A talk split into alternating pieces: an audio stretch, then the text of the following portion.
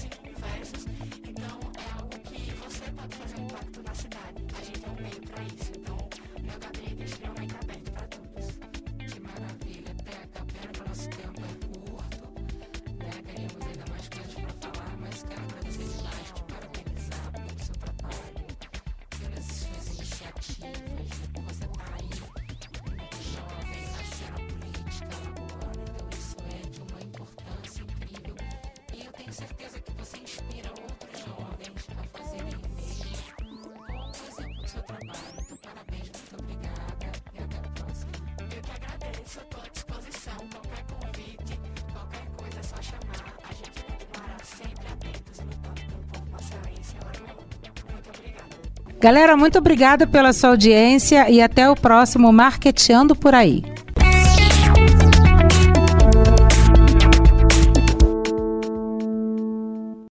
Viajar, fazer roteiros culturais e gastronômicos é tudo de bom. Fazer isso tudo com muita segurança é melhor ainda. Por isso, quem vive do turismo e da gastronomia precisa continuar cuidando das pessoas para fortalecer os negócios. O Sebrae preparou um guia completo com os protocolos de saúde para orientar cada setor. Acesse sebrae.com.br/cuidados e saiba mais. Sebrae, a força do empreendedor brasileiro.